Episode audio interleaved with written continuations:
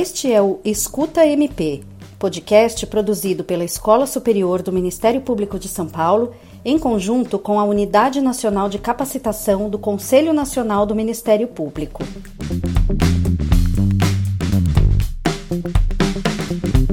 Olá a todas as pessoas que nos ouvem.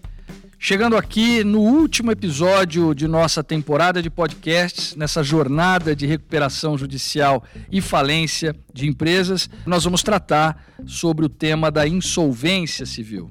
Conversam conosco Eronides Aparecido Rodrigues dos Santos, procurador de Justiça do Ministério Público do Estado de São Paulo, e Maria Rita Rebelo Dias, que é juíza de direito do Tribunal de Justiça de São Paulo.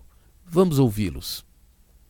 Eu vou passar aqui a palavra para a doutora Maria Rita, né, amiga, juíza aqui das varas de falência e recuperação judicial, que vai falar de um tema que ela não atua no momento, mas é, já passou por essa experiência. Por quê? Porque agora ela vai falar para a gente sobre insolvência civil, vai dar um, um, um passeio na insolvência civil aqui conosco e vai trazer justamente esta abordagem, Pedro, da proteção do crédito também nos casos de insolvência civil e da necessária intervenção do Ministério Público. É importante deixar ressaltado que não existe uma vara especializada em insolvência civil. Né? Assim como o desembargador Ayub nos falou, que também não corre nas varas empresariais né, os sistemas lá da SAF, as, as formas de recuperação dos clubes de futebol, também são distribuídos nas varas cíveis. E talvez aqui a gente lançar um, uma, uma ideia de que, tanto na insolvência civil como nos processos envolvendo a SAF, caiam em juízes especializados em insolvência, porque as matérias se tangenciam, se complementam e os institutos acabam sendo aplicados analogicamente como forma de complementação em eventuais lacunas da lei. E nada melhor do que um especialista, seja magistrado, seja membro do Ministério Público, para enfrentar essas questões. Maria Rita, já falei demais, vou deixar agora a bola com você. Eu queria inicialmente agradecer a todos pelo convite, pela oportunidade de participar hoje com vocês. E eu vou entrar no tema, acho que é muito oportuna a minha fala ser agora, é, junto com a sua, Eronides, finalizando esse tema da insolvência, e logo depois o Pedro, né? Porque o Pedro ele trouxe uma questão interessante, né? Uma lei nova que tem um sistema novo e a gente precisa entender como funciona esse sistema, né? E eu acho que a insolvência civil tem que ser contextualizada, como você bem colocou, Eronides, dentro do sistema de insolvência. Eu acho que assim a gente tem que parar de ver falência, recuperação judicial e insolvência civil de uma forma Claro que são sistemas diferentes, mas todos são, fazem parte de um macro sistema da insolvência. E é muito importante ver esse macro sistema de insolvência, porque aí a gente consegue ver o papel do Ministério Público de uma forma mais clara, né? Então, nós temos uma situação de insolvência, temos que compreender como ela vai ser processada, temos, para o caso de empresários, uma regra aparentemente clara, que é o sistema de recuperação judicial e falências, e temos para todo o resto, né, para todos os demais devedores, o sistema da insolvência civil. Eu acho que uma, uma, primeira fala que eu acho que é interessante destacar é que hoje essa fronteira entre o que seria insolvência civil e, e, e, e o sistema empresarial de insolvência, ela está sendo questionada. Existem várias decisões judiciais interessantes questionando se alguns agentes econômicos que desenvolvem atos de empresa, eles estariam submetidos ao regime da insolvência civil ou regime de, empresarial. Temos agora uma alteração interessante no artigo 971 sobretudo no parágrafo único com a lei da SAF, que ela trouxe uma equiparação ao regime jurídico dos empresários da associação civil sem fins lucrativos. Então, me parece que a jurisprudência tende a analisar, como o próprio professor Ayub já falou anteriormente, quais seriam esses agentes econômicos que estariam sujeitos a um sistema é, de insolvência empresarial. Focado agora especificamente no tema da minha fala, que é o da insolvência civil, é, muito embora é, as regras sejam distintas e exista um microsistema próprio, eu acho que é importante destacar inicialmente que a, a, lógica do funcionamento é a mesma, ou seja, você tem um processo autônomo em que todos os credores são concentrados e o objetivo dessa concentração feita pelo legislador é permitir que haja uma arrecadação rápida dos ativos para que uma classificação desses credores de acordo com determinados parâmetros legais impostos pela, pelo legislador, que são preferências legais e que não podem ser alvo de mudança, o questionamento pelo juiz ou por quem quer que seja, e o pagamento de acordo com essas ordens. Quando a gente pensa nessa sistemática, me parece que a atuação do Ministério Público é muito importante para assegurar que esse interesse do legislador, que está representado na organização do, da, do, dos créditos que vão ser classificados e também a realização dos pagamentos, ela fica evidente, né? Então, para mim é inquestionável a atuação do Ministério Público no processo de insolvência civil, seja para fiscalizar a verificação dos créditos e a classificação deles, seja para monitorar também os processos de alienação de ativos. Falando rapidamente, o sistema da insolvência é muito complexo, da insolvência civil. Ele é tão complexo e de difícil apreensão pelas partes que, na minha vida enquanto juíza de vara civil, foram poucos os processos de, de execução por devedor insolvente que eu tive na minha vara. O microsistema de insolvência civil ele é disciplinado tanto pelo Código de Civil, que traz um conceito de insolvência e a classificação das preferências legais, e também pelo Código de Processo Civil de 73, nos artigos 748 até 786, se não me engano, que ainda estão em vigor por força do artigo 1052 do Código Civil do Código do Processo de 2015 e que manteve em vigor esse processo específico que era vigente na, na lei de 73. Esse processo, acho interessante de falar, que ele parece muito com o rito da falência do decreto de 45. Então, ele é composto por duas fases, né?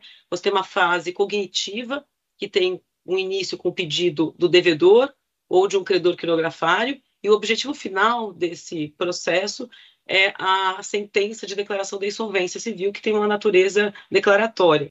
Nesse processo, o devedor ele apresenta o crédito, e é uma, é uma diferença com relação à falência, que eu acho que é importante destacar, é o conceito de solvência.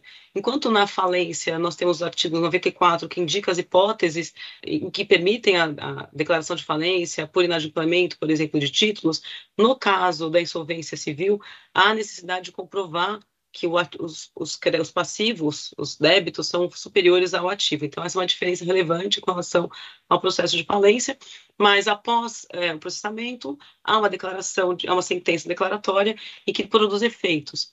Esses efeitos é, da sentença declaratória são muito semelhantes aos efeitos da sentença de declaração de falência.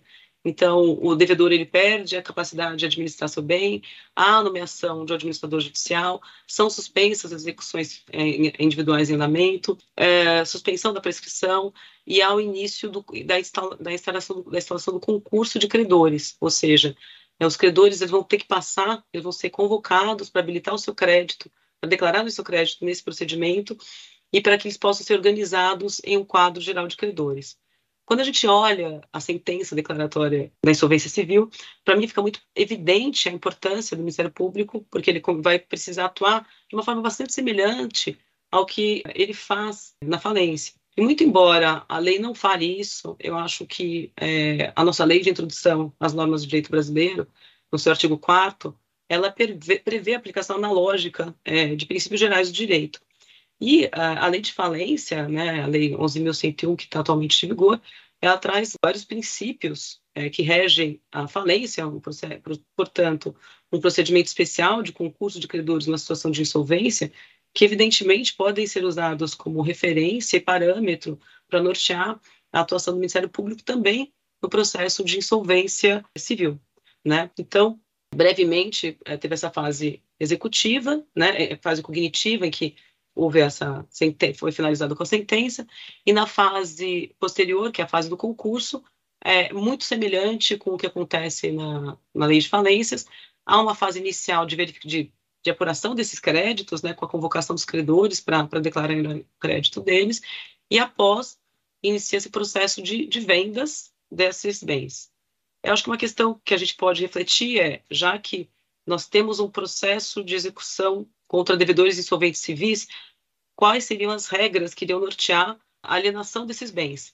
Me parece que, como há uma a legislação que se aplica subsidiariamente no primeiro momento, seria o Código de Processo Civil e, consequente, as normas de alienação que estão previstas no Código de Processo Civil, sem prejuízo de que não, do que não conflitar, obviamente, se aplicar também por analogia a Lei 11.101, por, pelo, pelo disposto no artigo 4 da LINDB, né, para complementar as lacunas que porventura possam existir nas regras de alienação dos ativos que no processo de execução de devedor, de, no processo de insolvência civil, são muito, é, não são muito aprofundadas, né? são regras, ao contrário do que acontece na lei de falência, as, as regras são muito poucos artigos que disciplinam a questão. Um aspecto que eu acho que é importante destacar também de diferenciação entre o rito da insolvência civil com a lei empresarial que se aplica para empresários no caso de insolvência, é que não há previsão de uma recuperação judicial muito embora a lei preveja a possibilidade de acordo. O problema é que esse acordo ele é disciplinado no artigo 777, agora eu não lembro de cabeça, mas ele é disciplinado no artigo em que se permite a realização do acordo, mas só depois da elaboração do quadro de credores. Então, isso perde bastante da sua dinamicidade, porque obriga que o processo passe por todo um processo de verificação de crédito até que ele seja possível a apresentação desse acordo e que ela é feito pelo devedor e não pelos credores, que esse é outro aspecto importante. E, por fim, já que o tempo é curto né, e, e o adiantar da hora se impõe, eu só gostaria de destacar que também no caso da insolvência civil há a possibilidade da extinção das obrigações do devedor me parece que esse também é um momento muito importante de atuação do Ministério Público para verificar se todos os, os, requisitos foram atendidos. A extinção das obrigações do devedor insolvente ela pode ocorrer cinco anos depois da sentença que encerra o processo de insolvência. Então, me parece que também nesse momento a atuação do Ministério Público é necessária para verificar se os requisitos foram atendidos, até porque essa, essa, sentença declaratória de extinção das obrigações importará na, na, na, liberação de todas as dívidas desse devedor insolvente. Eu procurei falar o máximo, o que eu achava mais interessante sobre o tema, Ironides, no curto tempo que eu tive, né? E também para não cansar o pessoal, porque eu acho que as palestras foram super interessantes, mas também já temos, temos bastante tempo dialogando sobre insolvência. Então, eu devolvo a palavra para você. Agradeço a todos que me ouviram. Muito obrigada. Maria Rita, muito boa. Eu acho que se houvesse uma competição, uma ação silvestre de aulas, com certeza você chegaria em primeiro lugar à frente dos quenianos, eu não tenho a menor dúvida disso. E você conseguiu sintetizar em, em poucos minutos algo que é muito complexo. Né? Algo pelo qual eu, e aqui eu já começo a, a minha fala, a minha participação nesse encontro, e caminhando para o encerramento, é aquilo que você disse. Na minha experiência, é, numa vara civil, eu me deparei com poucos, poucos casos de insolvência civil. Eu não tive a mesma sorte, porque eu atuava numa promotoria aqui na capital de São Paulo, que era especializada em liquidação extrajudicial e insolvência civil. Portanto, dentre as 42 varas cíveis do João Mendes, né, todos os processos envolvendo insolvência civil caíam lá na nossa promotoria, então a gente tinha uma concentração de processos e que justificou muito a minha preocupação em trazer esse tema no Conselho Nacional do Ministério Público, nesse grupo de trabalho, por uma razão muito simples. Você, como você mesma disse, né, o concurso civil, né, ele tem a mesma origem dogmática da falência, exatamente a mesma. Né? Você tem o devedor civil insolvente e você tem ali é, um concurso de credores. Né? Não vou entrar nos no procedimento, como é declarado, como não é declarado, mas é importante a gente chamar a atenção que quando a gente fala em insolvência civil, às vezes num, numa primeira orelhada, se é que a gente pode falar assim, você imagina o devedor civil pessoa física, né? Mas não é bem assim que acontece, né? Você tem realmente o devedor pessoa física, e aí você vai ter um, um quadro de credores é, reduzido, de fato, e aí se perguntaria, ah, mas há interesse público na, na intervenção, do, né, para justificar a intervenção do Ministério Público? Não. Mas acontece que o, o próprio Código de Processo Civil, recepcionado no, no novo Código, né, é, na parte da insolvência, né, da execução contra devedor insolvente, ela, ele equipara o devedor individual, né, o devedor civil individual, às sociedades civis. E aí é que está a grandiosidade do, do, do problema, porque aí você tem as sociedades não comerciais, né, as sociedades civis sem fins econômicos, você tem as associações sem fins econômicos, você tem as fundações. Né? Tanto isto é verdade que a gente enfrenta já há algum tempo nos tribunais né, é estes agentes econômicos buscando a proteção da recuperação judicial. Vide aí recentemente o produtor rural, agora uma associação civil, como é o caso dos times de futebol, mesmo fundações educacionais buscando essa proteção e a jurisprudência entendendo que isso até seria possível e aplicando aí analogicamente alguns conceitos de agente econômico que o próprio legislador se furtou é, de enfrentar quando é, reformou a Lei 11.101. E a gente tem que pensar exatamente nesse sentido, porque estes agentes econômicos, eles se lançam no mercado tal qual uma sociedade comercial, na busca do crédito, no risco, portanto, que implica essa atividade. E como uma atividade que implica em risco, este risco é justamente a insolvência. Né? E deixar a insolvência civil como um patinho feio do sistema de insolvência faz com que a economia gire mais devagar. Por quê? Porque na medida em que o credor tem menos proteção do seu crédito, torna-se muito mais difícil para estes agentes de mercado a obtenção desse crédito. Né? E, portanto, a, a, a chegar ao seu fim, ao fim que foi criada, seja uma fundação, seja uma associação, de que natureza for. Então, é importante a gente olhar para a insolvência civil e conferir aos credores o mesmo tratamento que é dado num processo de recuperação e falência porque só assim, dentro de um sistema capitalista, nós vamos enxergar estes agentes e mais os seus credores como dignos de proteção e segurança jurídica. Tangenciando nesse, nesse ponto, é importante a gente entender que a concessão do crédito e a proteção do crédito são políticas públicas de interesse social. Né? E dentro desta concepção de interesse público e social, me parece muito clara a necessidade de intervenção do Ministério Público quando isto é judicializado.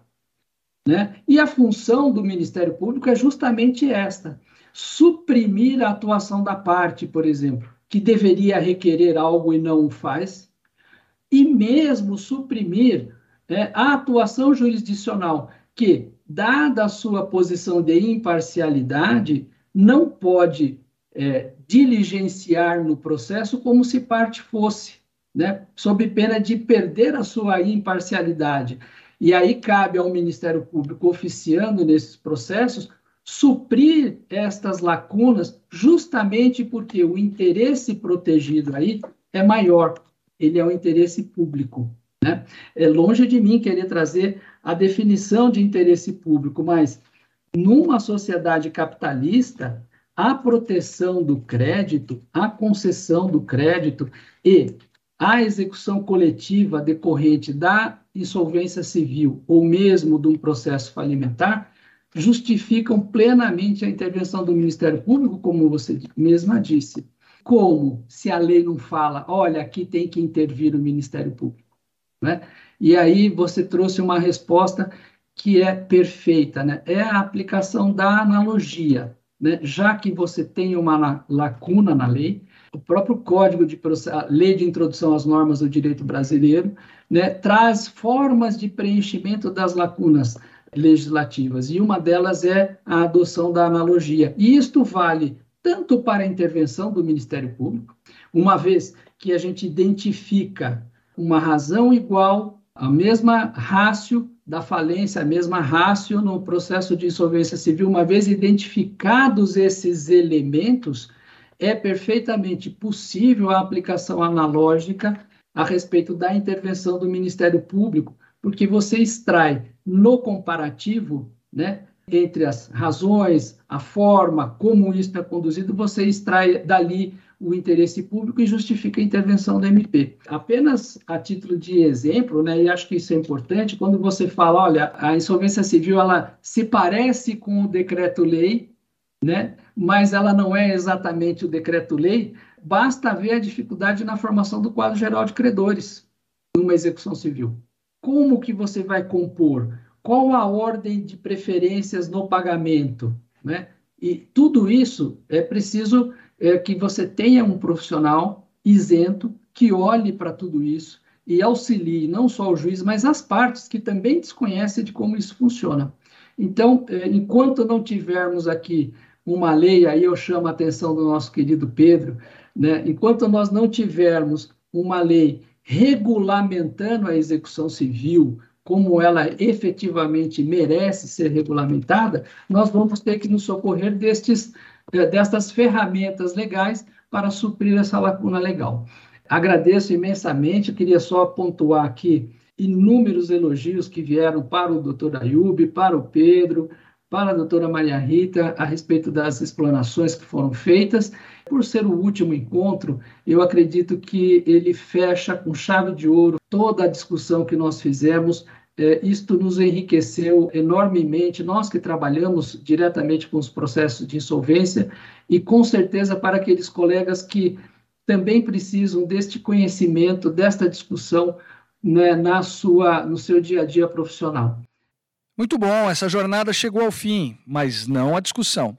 Que essa viagem tenha sido muito produtiva. Tenho certeza que aprendemos sobre a importância do direito da insolvência e a atuação do Ministério Público. Eu agradeço demais a escuta e espero encontrá-los na próxima temporada. Até lá. Este foi o Escuta MP, podcast produzido pela Escola Superior do Ministério Público de São Paulo em conjunto com a Unidade Nacional de Capacitação do Conselho Nacional do Ministério Público. Siga nossa programação em seu tocador preferido.